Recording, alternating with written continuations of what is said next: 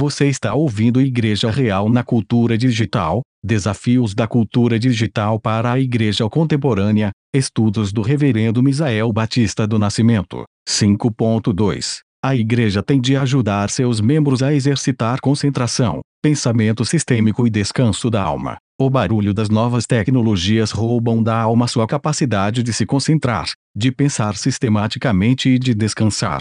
O resultado da falta de concentração é o transtorno de déficit de atenção com síndrome de hiperatividade, TDAH, como dissemos, no estudo 3, deixar de pensar calma, profunda e sistematicamente, remete a uma dissedimentação intelectual. O autor de Salmos 42 ansiava por momentos em que poderia se apresentar calmamente diante da face de Deus. Confira isso em Salmos 42, versos 1 a 2. Em silêncio, meditar nas Escrituras com vagar, orar calmamente, sem pressa, isso ordena a mente, imbricando em devoção e profundidade cristãs. Ainda que argumentemos que a falta de tempo nos impede disso, um estudo mundial de 60.500 usuários de internet disse que o millennial urbano médio, com idades entre 16 e 30 anos, passa 2,8 horas por dia em seus dispositivos móveis. Isso equivale a quase 20 horas por semana, ou 42 dias e meio por ano.